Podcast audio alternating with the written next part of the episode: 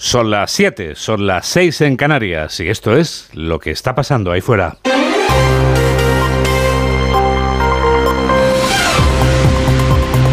Onda Cero. Noticias fin de semana. Juan Diego Guerrero. Buenos días a todo el mundo. He traído el plumas con gorro, las catiuscas y el paraguas por si acaso voy a amortizar el vestuario o ahora resulta que este sábado no llueve. Mamen Rodríguez Astre. Pues Juan Diego va a llover, a granizar, a nevar. Vamos a ver el sol, vamos a pasar frío y algunos, los menos, podrán sentarse en una terracita al sol. Nos atraviesa un frente atlántico que va a dejar agua desde Galicia hasta Almería. Serán fuertes en el extremo norte donde verán rayos y también granizo. Al Mediterráneo llegarán débiles y dispersa. Allí verán más el sol y nevará por encima de los 700 metros en las montañas del centro y del norte. Atención sobre todo en Aragón y en Castilla y León. El termómetro sube en el Levante pero baja en Baleares y en el resto al sol se sentarán en Málaga y en Burgos o en León lo harán pero cerca de una estufa. No superarán los 6.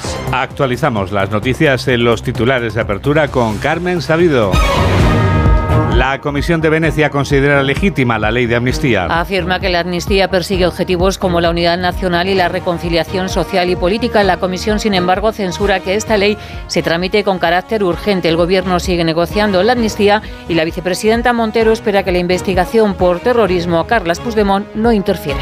No provoca ninguna interferencia respecto a los acuerdos que se estaban intentando llegar a acordar ya de forma definitiva eh, para tener una ley de amnistía que el Gobierno de España le parece imprescindible para pasar página de esos mm, trágicos y lamentables sucesos que vivimos en el año 2017. El juez del caso Coldo ordena rastrear los correos electrónicos de 10 altos cargos. 10 altos cargos de los ministerios de Transporte y de Interior. Solicita las comunicaciones de los expresidentes de Adif y de Puertos del Estado. El magistrado busca pruebas de los contratos de compra de mascarillas. Además, el magistrado ha bloqueado 88 cuentas bancarias de los integrantes de la red. El PP y el PSOE se enzarzan por la deriva del caso Coldo en Baleares. El Partido Popular eleva la presión contra la presidenta del Congreso, Francina Armengol, por certificar la calidad de las mascarillas en las que gastó más de 3 millones de euros. Los socialistas aluden a los pinchazos telefónicos y exigen explicaciones a Miguel Tellado, citado en el sumario por Coldo.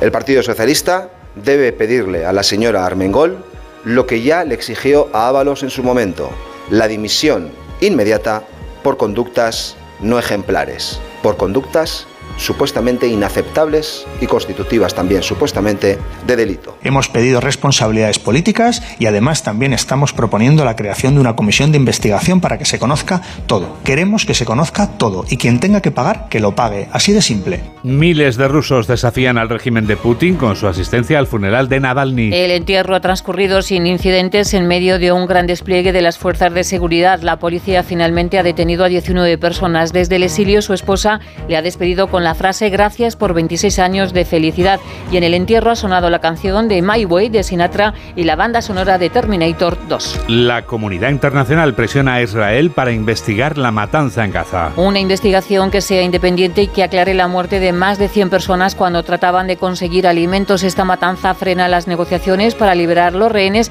y un alto el fuego. La primera hipótesis es que los soldados israelíes dispararon a los civiles que se acercaban al convoy. Primer discurso del presidente Javier Milei en la Asamblea Nacional Argentina. Milei ha convocado a los gobernadores provinciales y a los líderes de los partidos políticos a firmar lo que llama el Pacto de Mayo, un nuevo documento o contrato social en el que quiere incluir 10 leyes anticasta, como dejar de financiar los partidos políticos con dinero público. Fallece Fernando Gómez Acebo, hijo de la infanta Pilar de Borbón. Fernando tenía 49 años y ha fallecido de forma repentina, aunque padecía una insuficiencia respiratoria crónica. Gómez Acebo es primo hermano del rey Felipe VI y la capilla se instalará este domingo en Madrid. El Festival de Málaga, del que es patrocinador A3 Media, rinde homenaje a la actriz Lola Herrera. 11 largometrajes compiten en esta edición. El director Salvador Simón ha inaugurado el festival con una película de animación, Dragon Keeper, una coproducción con el gobierno chino. Deportes, la jornada de liga nos deja un marcador. El Celta se ha impuesto por la mínima 1 a 0 ante la Almería. Hoy se disputan cuatro partidos, Sevilla, Real Sociedad, Rayo Cádiz, Getafe, Las Palmas y el partido de la jornada entre el Valencia y el Real Madrid. Y en Bahrein arranca el Mundial de Fórmula 1, la pole la ha marcado Verstappen, segunda plaza para Leclerc, Carlos Sainz saldrá cuarto y Fernando Alonso saldrá desde la sexta posición. Tenemos toda la radio por delante. Onda Cero, noticias fin de semana.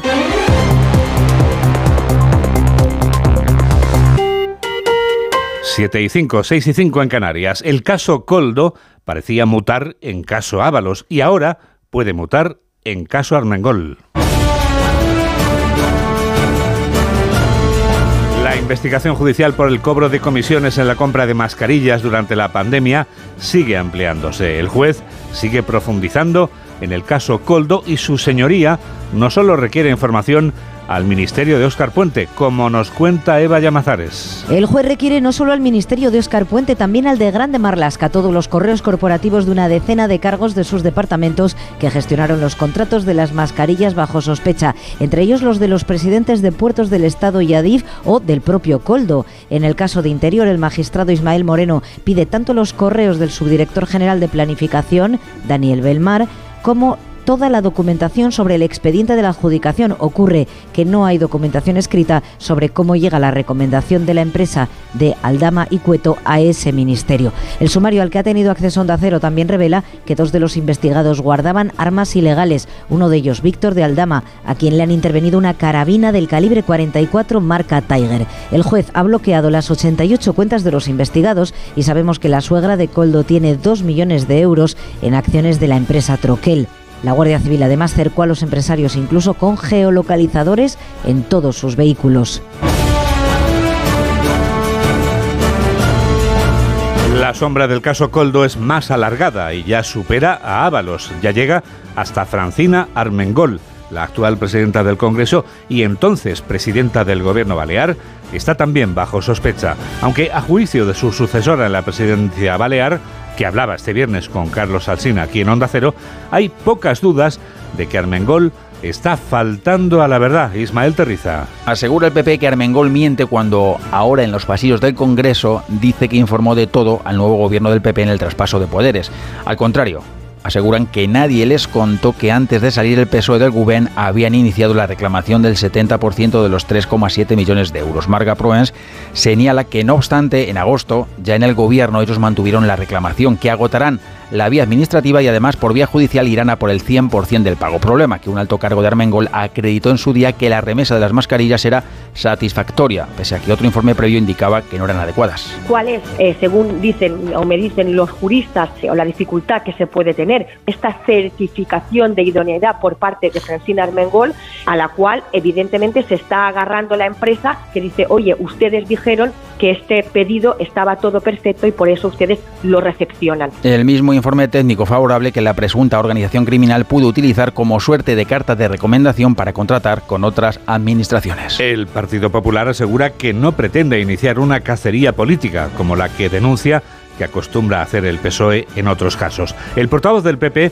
pide a los socialistas que, al igual que lo han hecho con José Luis Ábalos, enseñen la puerta de salida a Francina Armengol que es la persona sobre la que ahora ponen el foco José Ramón Arias. Es la persona sobre la que ahora mismo el Partido Popular ha puesto el foco. Consideran que existen numerosas evidencias de que ha generado a sabiendas un perjuicio económico a sus ciudadanos cuando era presidenta de Baleares. Por eso el portavoz del PP, Borja Semper, exige que no vuelva a sentarse en el sillón de presidenta del Congreso. El Partido Socialista debe pedirle a la señora Armengol lo que ya le exigió a Ábalos en su momento, la dimisión inmediata por conductas no ejemplares, por conductas supuestamente inaceptables y constitutivas también supuestamente de delito. Los populares no quieren iniciar una cacería política como suele hacer el Partido Socialista, pero sí piden explicaciones inmediatas a seis ministros afectados por la trama y al propio presidente del gobierno porque dicen la responsabilidad de su entorno político y personal es muy grave. Muy graves son las acusaciones que planean sobre cargos públicos muy destacados del Partido Socialista. Y el PSOE trata de zafarse dando largas cambiadas o haciendo brindis al sol. Incluso recurren con gran desahogo a señalar a dirigentes del PP a ver si suena la flauta. Ignacio Jarillo. El PSOE se aferra a las líneas del sumario en las que Coldo García, ex asesor de Ábalos, tranquiliza a su socio Cueto diciendo que va a reunirse con el portavoz del PP, Miguel Tellado, para arreglar el asunto de las mascarillas vendidas en pandemia al gobierno balear, cuando era socialista. Una partida defectuosa que suponía devolver 3,7 millones de euros. Desde el gobierno, su ministro y entonces presidente canario, que también le compró mascarillas, Ángel Víctor Torres, y la vicepresidenta Montero quieren que Tellado comparezca. Que aclare cuestiones que están en el sumario. Conversaciones en donde se nombra supuestamente a responsables relevantes del Partido Popular. ¿Por qué en el sumario aparece el señor Tellado? A fecha de hoy no hay en el sumario ni en el curso de la investigación de la Guardia Civil prueba alguna de encuentros entre Coldo García y alguien del Partido Popular. El ministro Félix Bolaños, tal vez curándose en salud, decía lo siguiente cuando le recordaban que el Partido Popular había pedido la dimisión de Francina Armengol. Hay una investigación judicial en curso.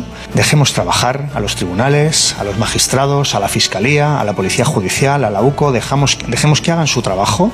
El Partido Socialista ha sido muy contundente, muy contundente. Hemos pedido responsabilidades políticas y además también estamos proponiendo la creación de una comisión de investigación para que se conozca todo. Queremos que se conozca todo y quien tenga que pagar, que lo pague. Así de simple. Y así llegamos a las 7 y 11, a las 6 y 11 en Canarias. Noticias fin de semana. Juan Diego Guerrero.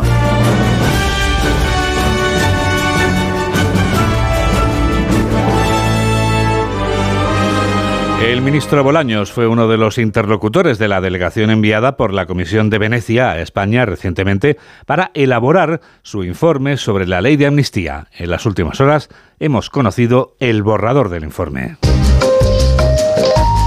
Este borrador avala la ley de amnistía, según una filtración del gobierno, pero lo que podemos leer en el borrador, al que ha tenido acceso el diario La Razón, es que no es competente para pronunciarse sobre la constitucionalidad de la norma. De hecho, los informes de este organismo consultivo, los informes de este organismo son simplemente consultivos, no son vinculantes. Carlos León. Sí, Moncloa ha filtrado un borrador que presenta como conclusiones lo que en realidad son observaciones abiertas sobre la amnistía a nivel europeo. Un informe que se aprobará entre el 15 y el 16 de marzo. Como dices, el periódico La Razón ha accedido al contenido del borrador. En él no se arrojan conclusiones claras y definidas sobre la situación concreta de la ley de amnistía española.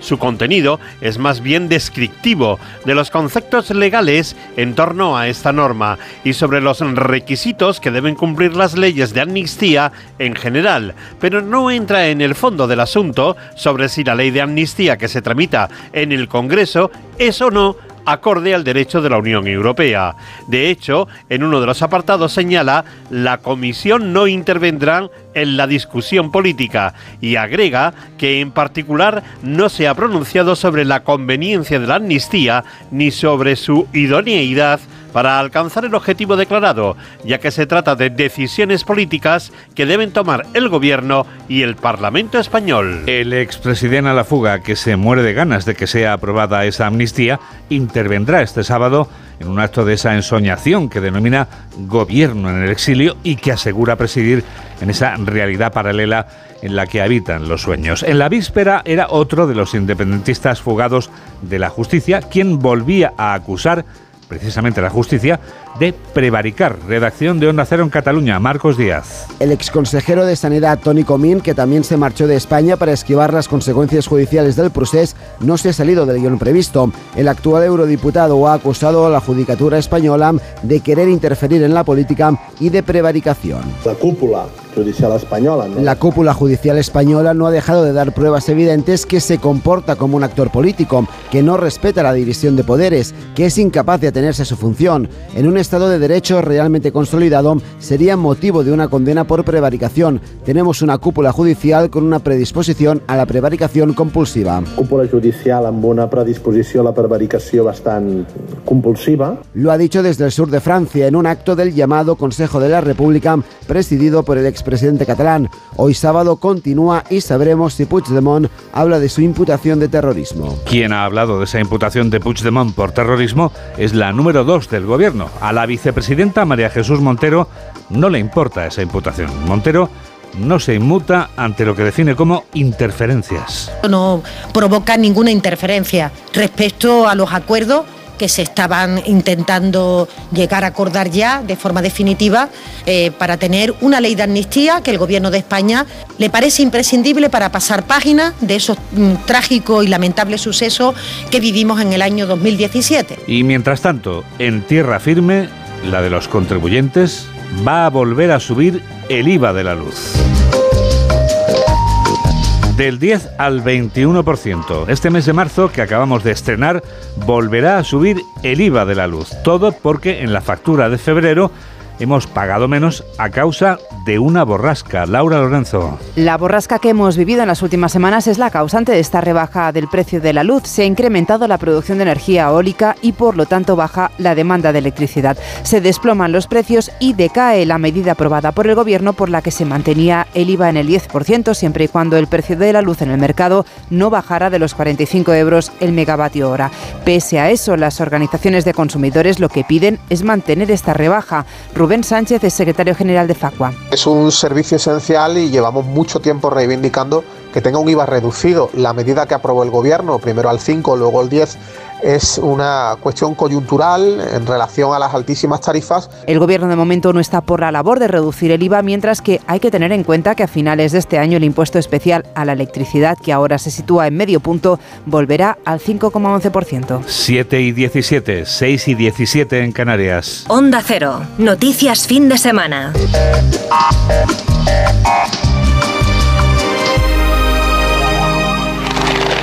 Estados Unidos lanzará comida sobre Gaza.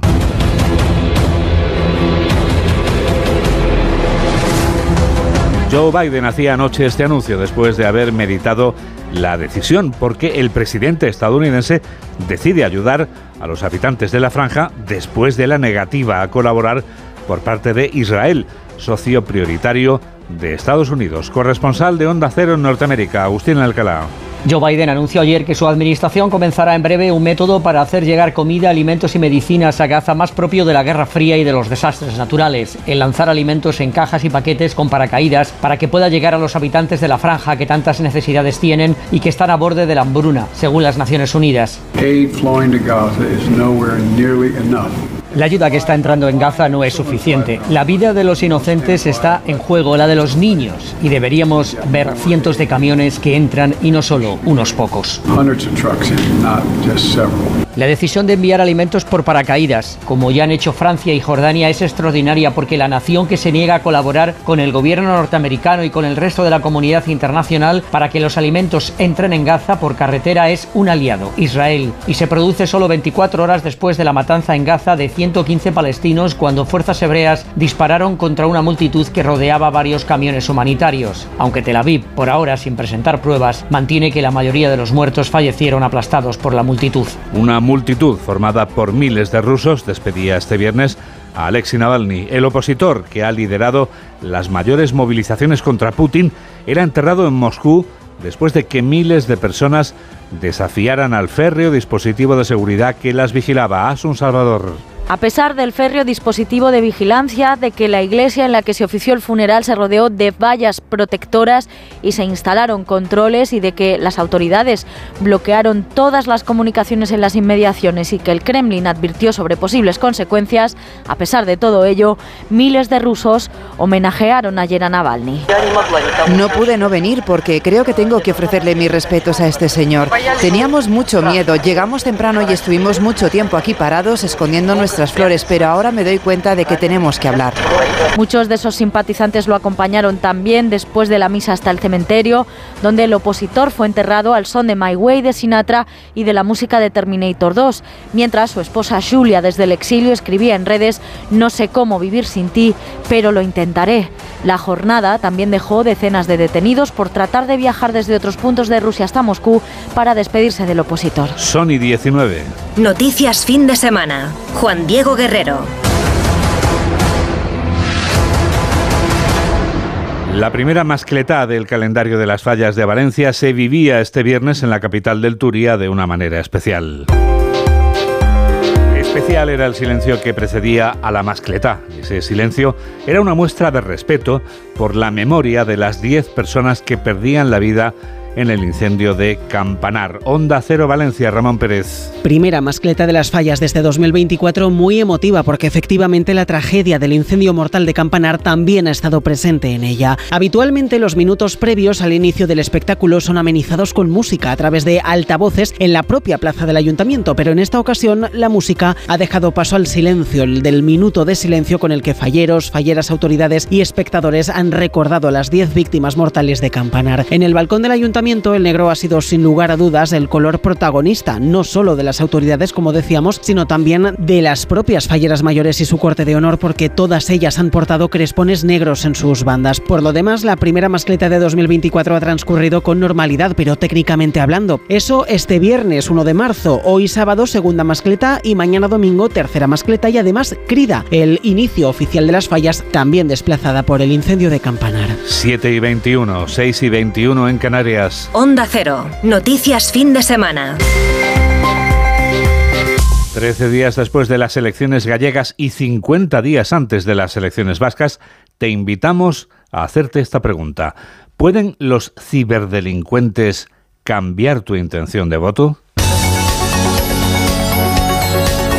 Esta pregunta que tal vez te inquieta, te atormenta y te perturba, tiene una respuesta. La respuesta está en el reportaje que ha preparado Laura Gil, en el que explica si los ciberdelincuentes tienen dificultad para camuflarse en los procesos electorales. No les resulta complicado tampoco en los procesos electorales esconderse tras perfiles anónimos y cuentas no verificadas para intoxicar o boicotear el recuento del voto postal. Estás en un Twitter y ves un, un hashtag de las elecciones y empiezas a analizarlo, verás que hay ciertos perfiles que no están verificados o, o que tienen su propia mentalidad política y otros que incluso no están ni, ni verificados ni nada, ¿no? que siguen pues metiendo un poco de leña al proceso, ¿no? De peticiones al sistema de correos, por ejemplo, ¿no? Porque al final pues, la elección gallega en este caso ha tenido una gran afluencia de voto por correo y normalmente se intenta estos sistemas atacarlos para, bueno, pues para que no funcionen como deben, ¿no? Eh, vayan más lentos al registrar. La autoría de estas acciones, explica Nacho García Egea de Global Be Disruptive, no siempre son de índole política o ideológica. Aquí está eh, eh, un poco el término hacktivismo, ¿no? Que es un poco y también en contra de, de, de las vertientes políticas y no tienes por qué estar posicionada en una y en otra, sino ir contra el sistema también democrático. ¿no? Diferentes caminos para llegar a un único objetivo, desestabilizar, contando para ello con el terreno abonado de las redes sociales.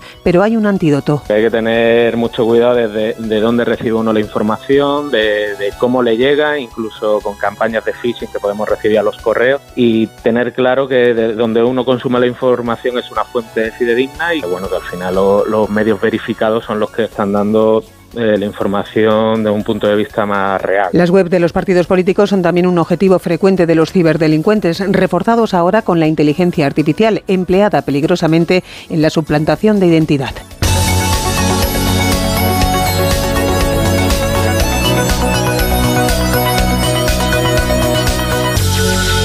Identidad, sí, nuestra identidad está aquí abajo, la de otros está ahí arriba.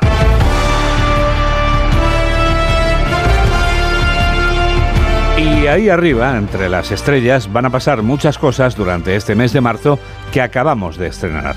Un minuto para la astronomía con Belén Gómez del Pino.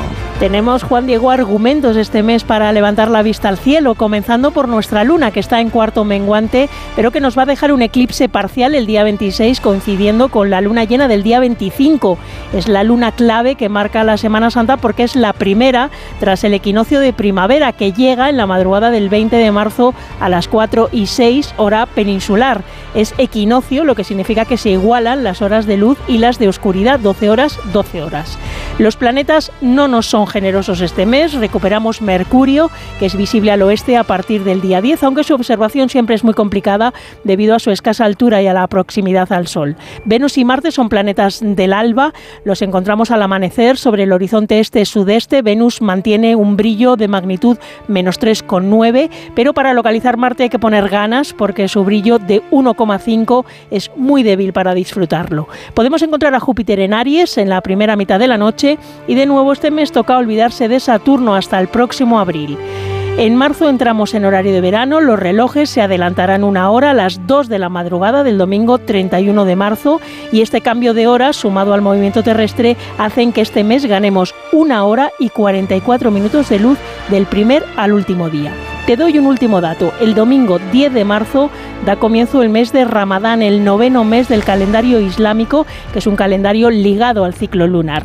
Todo un mes por delante, Juan Diego, para disfrutar del cielo. Felices estrellas. Felices estrellas, María Belén. Enseguida llega algo nuevo de este continente viejo.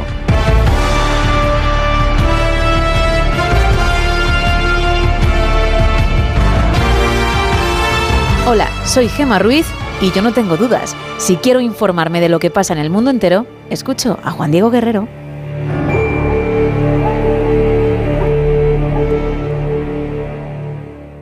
Recolector de claveles, repartidor de paquetes, llevo japoneses de tablao en tablao y niños de cole en cole, distribuyo naranjas y miel de abeja y hago transfer de aeropuerto de 12 a 2. Si quieres hacer un buen business hay que ser muy rápido. Solo hasta el 20 de marzo Business Days Citroën con ventajas especiales en toda la gama Citroën y punto de carga incluido en gama eléctrica.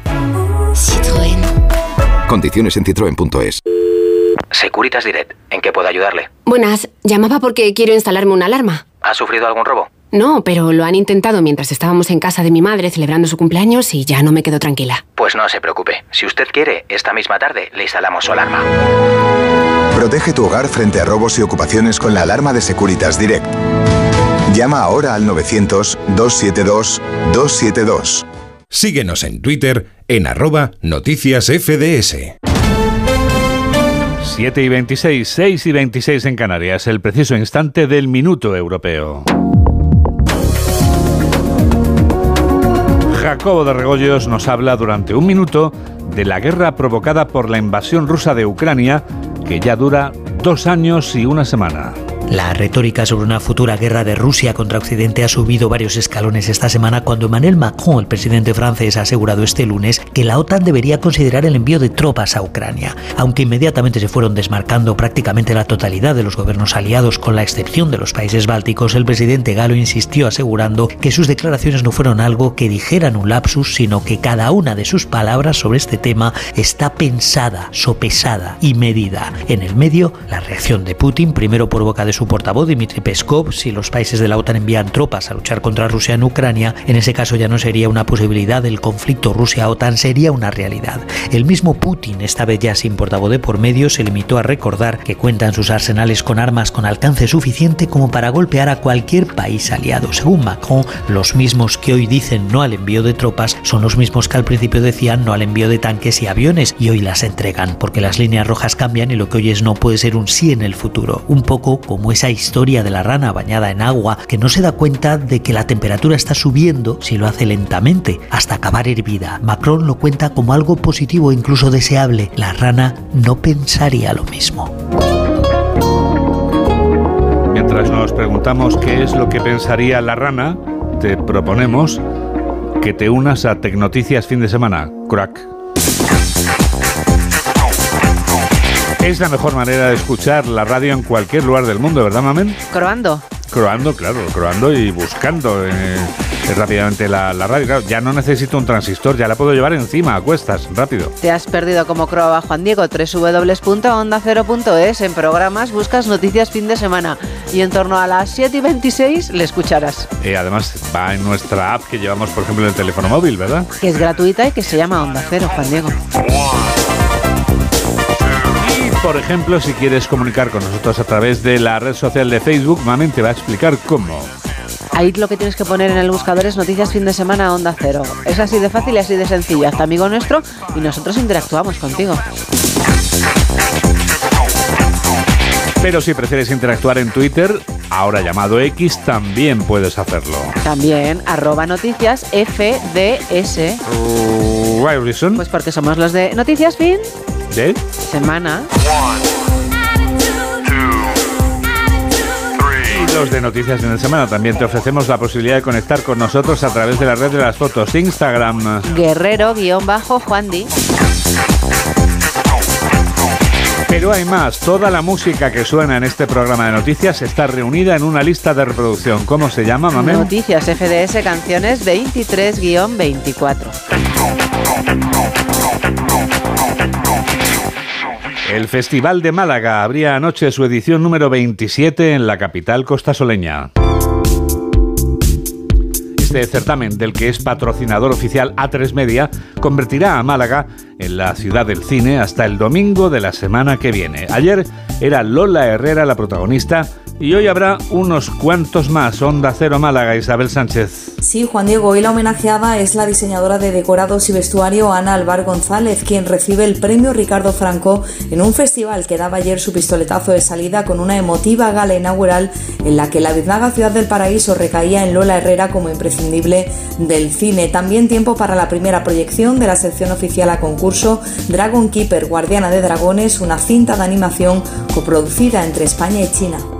Ya nadie recuerda los tiempos oscuros cuando la amenaza de los nigromantes se cernía sobre el mundo. Un vínculo sagrado se formó entre los dragones y unos pocos elegidos de corazón puro.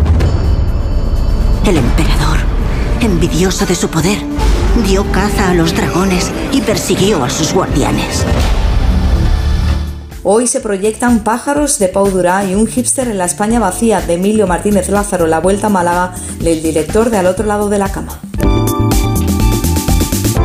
Este filme británico del que hablamos ahora es otro de los candidatos a conseguir el Oscar a la mejor película en la ceremonia que va a celebrarse el domingo de la semana que viene en el Dolby Theatre de Los Ángeles. Retratar la banalidad del mal es una ardua tarea y esta película consigue hacerlo. Pese a que el desafío de hacer una película sobre el holocausto siempre es apabullante. Mamen Rodríguez Astre nos desvela todo lo que no sabíamos de la zona de interés. La zona de interés es como los alemanes llamaban a los 40 kilómetros cuadrados que rodeaban el campo de concentración más grande y desalmado de todos, donde la vida discurría con absoluta normalidad. Los buenos ratos que pasamos en la acogedora casa de los hosts forma, formarán siempre parte de nuestros mejores recuerdos. En el este está nuestro futuro. Muchísimas gracias por vuestra hospitalidad nacional socialista. El guion se basa vagamente en la novela de Martin Amis. El libro usa nombres ficticios y el director los señala por sus nombres. La familia Hoss disfrutaba de un acomodado chalet con piscina a escasos 200 metros de las cámaras de gas. La vida era para los Hoss plácida y tranquila. Un muro separaba su felicidad del horror, el mal de la crueldad, su normalidad de la barbarie, el día a día con el silencio. Del otro lado solo vemos humo y oímos algún grito aislado. Había hasta cinco cámaras fijas en la casa y en el jardín sin equipo. Los actores no sabían si estaban siendo filmados en un primer plano o en un plano general. Todo lo que se escucha es real, reapropiado. Solo una luz es artificial, el reflejo rojo del crematorio en la habitación de la abuela. Hitler. Hitler. Ni busca empatía ni se regodea en el horror. Él, también conocido como animal de Auschwitz, confirmó en Nuremberg que los niños muy pequeños, incapaces de trabajar, fueron asesinados por principio. También dijo que nunca mató ni ejecutó a nadie, y no mentía, pero sí era el responsable del asesinato de más de un millón de judíos. ¡Qué flores tan bonitas! Sí, las azaleas. Aquí están las hortalizas, hierbas aromáticas, romero, remolacha. Y esto es hinojo. ¡Qué maravilla de girasoles! Zanahorias. Y aquí tengo colinabo, a los niños les encanta el colinabo. Vemos su comportamiento normal, comen, se engañan mutuamente, se bañan en su piscina, en el río donde van a parar las cenizas de los judíos gaseados, juegan con los niños en el jardín, niños que emulan el sonido del crematorio del que solo vemos humo. Se consideran normales y ejemplares, nazis perfectos. Este alegato sobre el mal cuenta lo subyacente al holocausto, la capacidad humana para la violencia.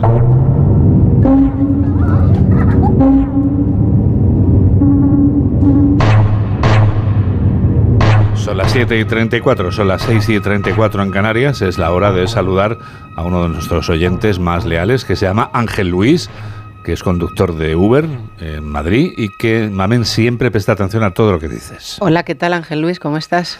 Está encantado. Nos escucha todos los fines de semana, como tantos y tantos profesionales de la conducción y no solo de la conducción, de cualquier tipo de trabajo o de oficio. Gracias a todos por estar a ese lado de la radio en la que enseguida llega la revista de prensa.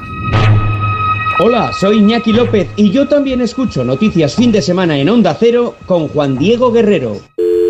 Securitas Direct. ¿En qué puedo ayudarle? Buenas, llamaba porque quiero instalarme una alarma. ¿Ha sufrido algún robo? No, pero lo han intentado mientras estábamos en casa de mi madre celebrando su cumpleaños y ya no me quedo tranquila. Pues no se preocupe. Si usted quiere, esta misma tarde le instalamos su alarma.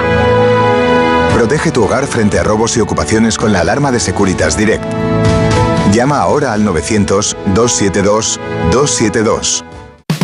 Llega el final. Ya toca despedirse. De la serie que ha marcado la historia de la televisión. Os voy a llevar en mi corazón para siempre. Amar es para siempre.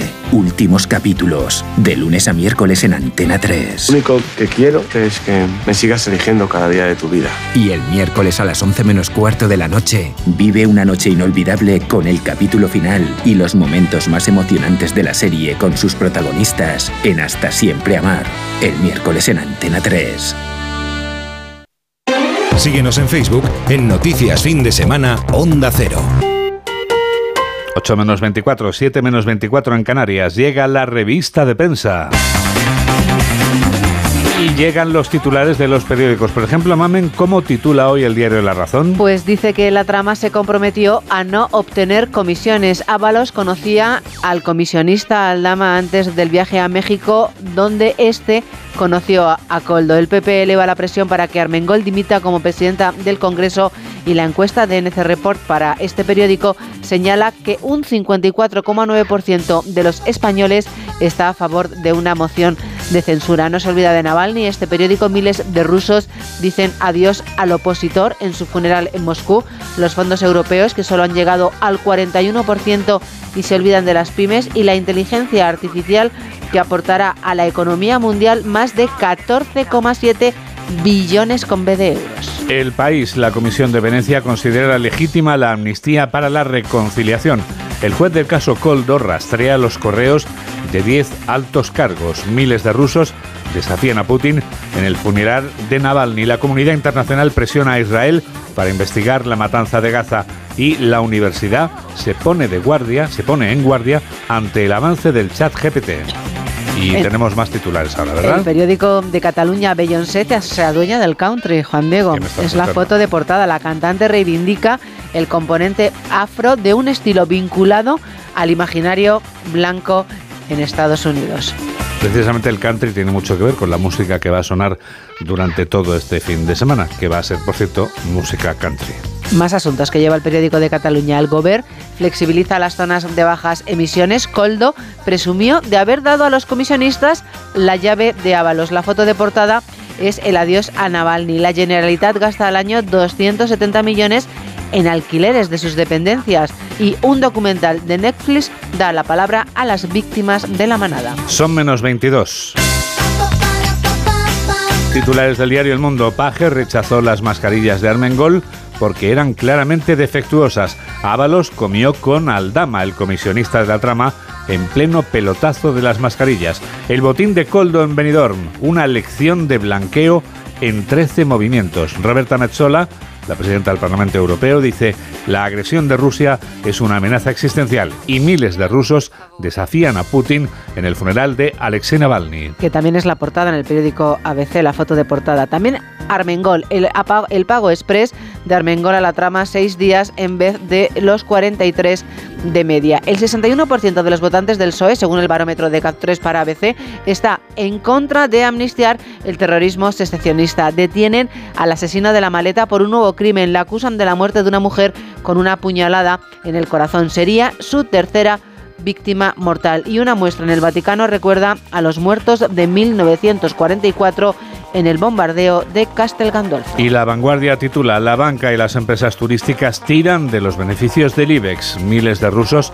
desafían a Putin para decir adiós a Navalny. Reticencias de la Unión Europea a confiscar el dinero congelado a Moscú y el exasesor de Ábalos buscó ayudas en cargos actuales de transportes. Pero has encontrado mucho más en los suplementos y periódicos del sábado, María del Carmen, y lo sabes. Mm, Te voy a invitar a una boda. A una boda no, a una preboda. A una preboda. Sí. Vale. Tres días Sí. de preboda, Madre mía. 200 elefantes, 1.200 invitados. ¿Eso qué es? ¿Un safari? Pues más o menos. Ese era el segundo día. Sí. La India se prepara este fin de semana para vivir la fiesta previa al enlace del heredero de la mayor fortuna del país, Juan Diego, que a la vez es la novena fortuna del mundo. Hay 1.200 afortunados que vienen acompañadas la invitación con un código protocolario de nueve páginas. es vago, o sea, que hay o sea, que por estudiar, favor, hay que si yo no soy capaz de leer un email de dos párrafos. O sea, hay que ir al- a, la boda y tienes que empollar previamente. En el que se explican los pasos a seguir en el evento, así como el outfit, Juan Diego, Sí. imprescindible para cada ocasión. Madre mía. Zapato cómodo. Sí, es lo mejor, sí. Claro, es lo mejor. Oye, que hay gente muy interesante, ¿eh? Ah, sí. Bill Gates, Mark Zuckerberg, Ivana Trump, Hillary Clinton, eh, Nick Jonas, bueno. Van a ir con en maletitas así ligeras. ¿Crees que ¿no? la boda va a ser la semana que viene? Sí, claro. No, la boda es en julio, Juan En Diego. julio. El 12 de julio. Bueno, te da tiempo a estudiar las nueve páginas de- del libreto que tienes que aprenderte. Sí. El novio, ¿sabes qué quería? ¿Qué quería? Superar la boda de su hermana. A la boda de su hermana acudieron Beyoncé y Coldplay. Sí. Y él ha dicho, a la mía Rihanna. ¿Y qué? Si la hermana se gastó eh, un montón de dinero, Sí, 92 millones le costó la boda a la hermana. sí. Este ha contratado a Rihanna solo por 5 millones y medio. Caramba. Espectacular, ¿eh? Espectacular, sí. Hay 65 chefs. ¿Sí? Sí. Vamos a ver, ¿cuánto va a comer esta gente? 2.500 platos diferentes. Ah. La, más, la mayoría son de inspiración local. Qué barbaridad. Además de comida india, también habrá guiños a la gastronomía tailandesa, mexicana y japonesa. Eso sí que es to put the boats, o sea, ponerse las botas. Atención, 75 opciones de desayuno. Qué interesante. Espectacular. 275 pla- platos en la comida y 85 para la cena. Y luego puedes recenar. ¿Ah, sí? Está la cocina abierta hasta las 12 de la noche. Sí. Y luego algo frío de 12 a 4. Hombre, es que habrá servicio 24 horas, ¿no? Pagando tantos camareros y tantos chefs, digo yo, que alguien que se levante a las 5 de la mañana y diga, tengo hambre, tendrán que darle algo.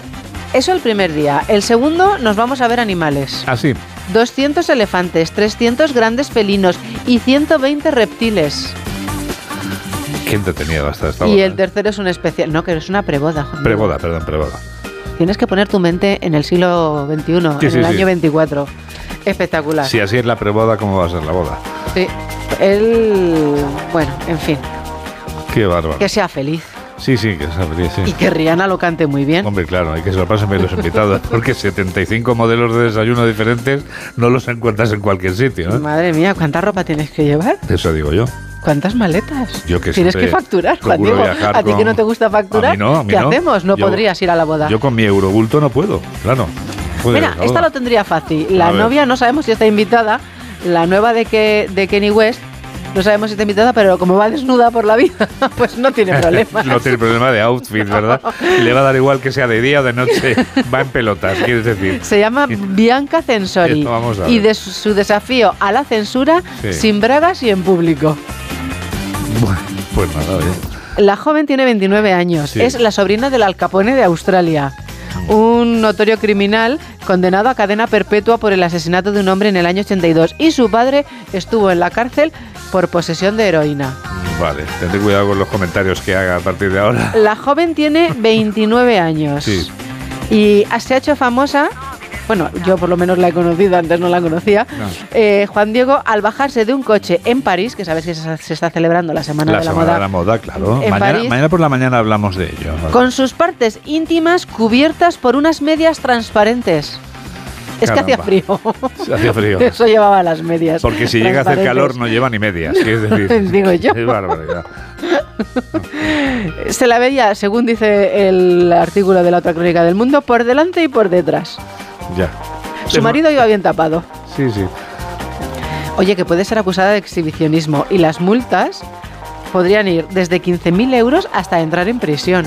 Pero no solo en París, es que en Venecia también enseñó todas También sus partes. utilizó su, Sí. su estilismo. Sí, en Ya. Florencia también llevaba unas medias y una camiseta que provocó la ira de muchos locales, porque también la, acus- la acusaron de exhibicionismo vulgar y obsceno.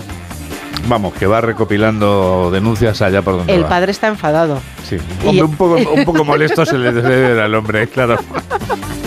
Además, es mon- Sí. Me imagino que en estos casos un padre o una madre está un poco inquieto, claro. ha exigido un encuentro con el rapero para Sí. que deje de, su- de exhibir a su hija como un trofeo basura en cueros. Madre mía, vaya ambiente que hay ahí, ¿eh? Cuando estuvieron en Venecia, Sí. que llevaba una camiseta y nada más. Juan Diego montaron en una góndola. Dicen los que pasaban por allí que le estaba haciendo una felación al marido. Bueno, en fin. Qué entretenido. Creo que te he dejado sin palabras. una- Sí, sí, me has dejado sin palabras, ¿eh? totalmente. Bueno, ahora te voy a presentar a... Lo vas a tener difícil superar lo de los elefantes y luego esto, claro, lo de la te góndola. creas, Lo de la góndola. no te creas, Juan Diego. Ah, sí. Sí. Eh, te voy a presentar a la tienes, amiga de... Tienes tres minutos por delante, Ah, vamos, entonces tienes tengo toda la radio por tengo delante. tiempo de sobra. Tienes toda la radio por delante. Entonces, voy, empiezo. Sí. La amiga de Isabel Pantoja que ha sido la portada del periódico Lecturas. Su amiga, dice el periódico del Mundo, como encarna lleva el pelo a lo Lauren Postigo. Ah, o sea, con laca. Se ha hecho famosa. no, digo yo, vamos. no sé. Eso es lo que recuerdo yo. Dice, se ha hecho famosa estos días por pa- aparecer en la portada junto a Isabel Pantoja. Lo que nadie imagina es que su peinado la entronca directamente, también lo llevan igual. Por si el de Lauren Postigo no lo tiene la gente en mente, Sí, no, la permanente, lo que se ya la permanente. que ya lleva tiempo, Sí. eh, también lo llevaba igual Encarna Sánchez y Chelo García Cortés. Mm. Dice, es un estilo que no entiende ni de ideologías ni de géneros. Que no pasa de moda. Sí, para la gente más joven es algo así como, por ejemplo, Javier Bardem en la película de los hermanos Cohen, No es país para viejos. Ah, sí. que ganó un Oscar, claro. Sí, pues la película, así. sí. Entonces, aquí otros ejemplos que salen de gente que lleva así el pelo, lo Lauren Postigo, Juan Sí. Diego. A ver, ¿tú? Como diría Esperanza Aguirre cuando le preguntaron por el pelo de. José María Aznar, tiene una melena inquietante. inquietante. Pero es que Esperanza también sale en la foto. También sale Esperanza Sale Aguirre. Ada Colau, que sabes que se ha teñido ahora el pelo, o Sí. se ha dejado canas, no sabemos. Sí. Esperanza Aguirre, Encarna Sánchez, Chelo García Cortés, Javier Bardem y Nadia Calviño. Bueno, A ti no te veo por aquí. No, es que yo, claro. A mí tampoco, lo tengo tan liso que parece que me ha Bueno, una vaca y cuestiones, no. cuestiones capilares no. tú sí puedes aparecer, lo mío es complicado. Pero oye, Y en el minuto final que- creí que iba a ser complicado superar lo de los elefantes, pero hoy estás que te sales, ¿eh? Venga, coge el minuto final y remata la faena, hija. en el minuto final te a- hay más tontos que botellines. Tú esto lo has escuchado en Sí, tu pueblo seguro, ¿no? muchísimo, Sí. muchísimo. Pues a Cooper le costó amar a su hija. Tiene un podcast, Bradley Cooper, Juan Diego, con Sí. lo guapo que es este chico y las películas tan bonitas que hace. ¿Y ¿eh? qué ha hecho ahora La de? Bernstein, bueno, pero bueno. Pues tiene un podcast junto con más gente Mm. y ahí ha dicho que tardó ocho meses en amar de verdad a su hija, a la que tuvo con Irina Saik, que a la vez fue exnovia de Ronaldo, De ¿te acuerdas? Ronaldo, sí, sí, sí. sí. Ocho meses en amar de verdad a su pequeña. Bueno, en fin, sí. La verdad es que es un poco inquietante este Hay final. que entender sí. todas las cabezas. Hay que entender todas las cabezas, pero hoy has estado francamente gigantesca. Va a ser complicado superarlo, pero nunca se sabe. Ese reto lo vas a tener mañana, que por supuesto Tengo también más habrá. cosas que contarte, ¿eh? Ya, pero es que el tiempo No es finito. tiempo. El tiempo, mamen, es finito y tú lo sabes. ¿Qué ha llevado a la hija de Mohamed Al-Fayed, perdona, a robar un iPhone? A ver, repite porque estábamos ¿Qué, qué ha cerrando. llevado a la hija de Mohamed Al-Fayed a robar un iPhone? Creo que mañana responderemos a esta pregunta y repetimos el cierre porque mañana habrá respuesta. Eso es. ¿Qué pasa, Alberto? Es el momento del deporte, noticias del deporte con Alberto Fernández. ¿Qué tal? Muy buenos días, Juan Diego. La jornada número 27 en Primera División que comenzó anoche con la victoria del Celta de Vigo por un gol a cero sobre la Unión Deportiva Almería gracias al tanto anotado por Mingueza. Los de Garitano acabaron con uno menos tras la expulsión de Langa y siguen colistas de la categoría con nueve puntos. Tenemos que seguir peleando, ¿no? Por respeto a, una ciudad, a una afición y tenemos que seguir, ¿no? Y la verdad que nos pasa todo, todas las desgracias juntas y bueno, la lesión de Luca, el quedarnos con la expulsión de 10, luego con 9. Hemos jugado casi todo el segundo tiempo con, con un jugador menos y luego con dos jugadores menos cuando el partido estaba vivo y ha sido una derrota pues dura para nosotros porque era una oportunidad de poder engancharnos, ¿no? Para hoy tenemos más encuentros a las 2 de la tarde, Sevilla Real Sociedad, los Urdines tras la eliminación en Copa del Rey y antes de recibir al Paris Saint Germain en Champions. Hablan ambos técnicos, Quique Sánchez Flores y Manuel Alguacil. Bueno, de la Sociedad no hay que fiarse porque es un equipo súper competitivo eh, que evidentemente se ha llevado un, un tropezón importante en los objetivos de esta temporada. ¿Qué te voy a decir? Eh, campo complicado, eh, equipazo, eh, plantillón, eh, en un momento bueno eh, complicado. con el que, en el que Quique pues bueno, les ha dado algo de, de estabilidad. A las 4 y cuarto de la tarde se miden Rayo Vallecano y Cádiz. A las 6 y media Getafe, Unión Deportiva Las Palmas.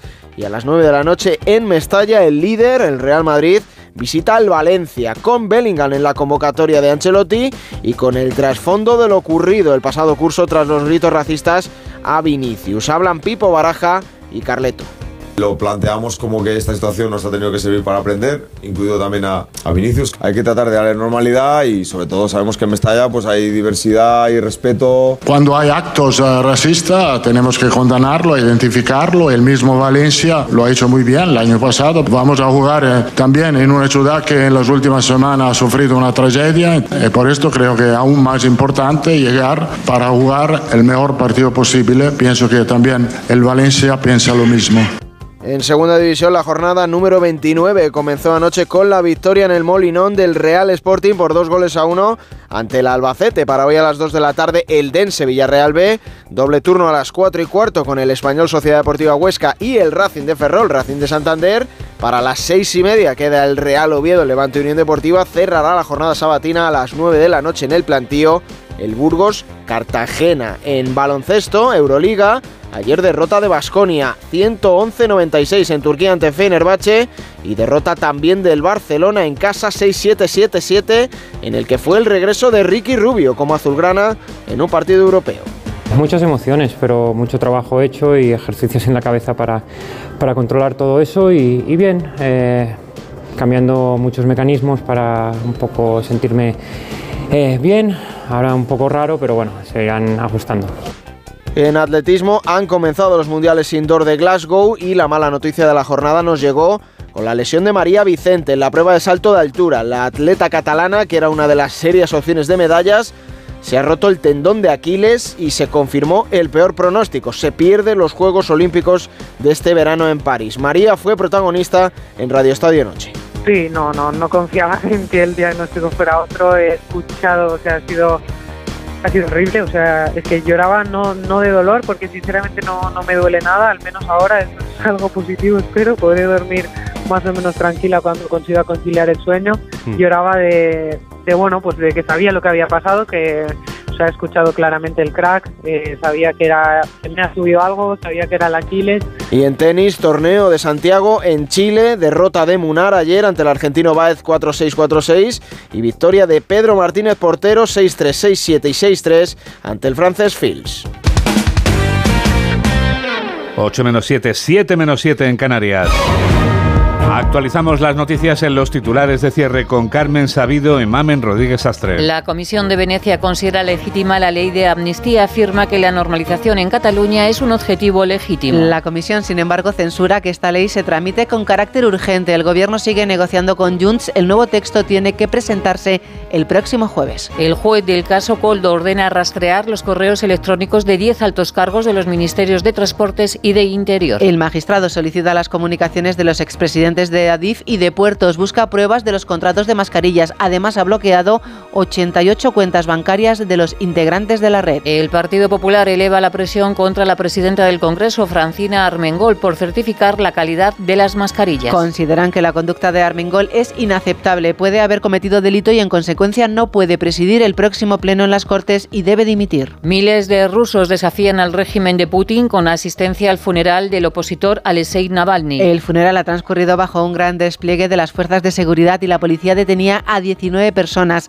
En el entierro ha sonado la canción My Way de Sinatra y la banda sonora de Terminator. La comunidad internacional presiona a Israel para investigar la matanza en Gaza, matanza en la que han muerto más de 100 personas. La primera hipótesis es que los soldados israelíes dispararon a los civiles que se acercaban al convoy en busca de alimentos. La matanza frena las negociaciones de alto el fuego. Primer discurso del presidente Javier Milei en la Asamblea Nacional Argentina. Milei ha convocado a los gobernadores a firmar el pacto de mayo, un pacto en el que incluye 10 leyes anticasta como dejar de financiar a los partidos políticos. Fallece Fernando Gómez Acebo, hijo de la infanta Pilar de Borbón y primo hermano del rey Felipe VI. Fernando tenía 49 años y ha fallecido de forma repentina, aunque padecía una insuficiencia respiratoria Crónica. La Capilla Ardiente se instalará este sábado en Madrid. El Festival de Málaga rinde homenaje a la actriz vallisoletana Lola Herrera. El director Salvador Simó ha inaugurado el festival con una película de animación Dragon Keeper, una coproducción con el gobierno chino. Y el día nos trae un frente atlántico que dejará precipitaciones prácticamente en toda la península, especialmente en el norte, con tormentas y granizo y nieve en Pirineos a partir de los 700 metros. Murcia marcará la máxima 23 grados y en León despiertan con menos uno. Esto es... Esto es España y este es Edu García. Hola Edu. Hola Juan Diego, muy buenos días a todos. Al oírlo la primera vez pensé que era una de esas noticias del Mundo Today que nos arrancan sonrisas. Al oírlo la segunda me estremecí al comprobar que la miseria humana no hace distingos. Sacerdotes consagrados haciendo modernidades como youtubers y pidiendo con estilo piadoso que Dios Todopoderoso llame al Papa a su seno. Gabriel Calvo, Charles Moore y Francisco Delgado. Rezo mucho para que suba al cielo, dice un asotanado. Hay que rezar más, le responde otro.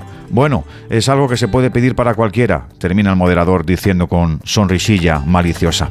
El hecho en sí es vomitivo, todos de acuerdo, pero luego la justificación de los pecadores, hablando de la mala interpretación aviesa por parte de los medios, es cagona, poco valiente. Estamos rodeados de integrantes de la Iglesia Católica maravillosos, abnegados, caritativos, y son estos los que han de barrer su casa. Y lo harán para que no se manche su labor. Mientras, yo ya tengo una respuesta más a una pregunta que me sigo haciendo desde hace años. ¿Seguirá el Papa Francisco sin ganas de venir a España?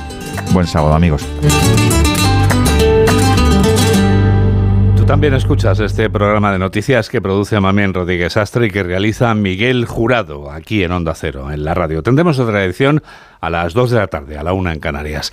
Hay que ver cómo pasa el tiempo. Nos despedimos ya con una de las canciones country que más éxito tienen ahora mismo. Es una composición de Carly Pierce que ha conseguido el reconocimiento en Estados Unidos por esta balada en la que la acompaña Chris Stapleton, reciente ganador de dos de los cuatro Grammys que se conceden en el género de música country. Pierce y Stapleton conjugan sus voces armónicamente mientras lamentan We don't even fight anymore, es decir, ya ni siquiera luchamos. Con la esperanza de que no sea tu caso y de que no renuncies a luchar, te damos las gracias por estar a este lado de la radio, en la que enseguida comienza por fin los lunes con Jaime Cantizano. Que la radio te acompañe. Adiós.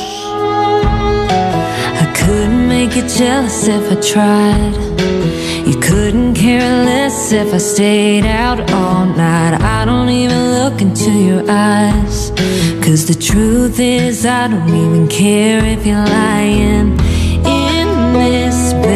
We might as well be across the ocean tonight. We don't yell, cause what the hell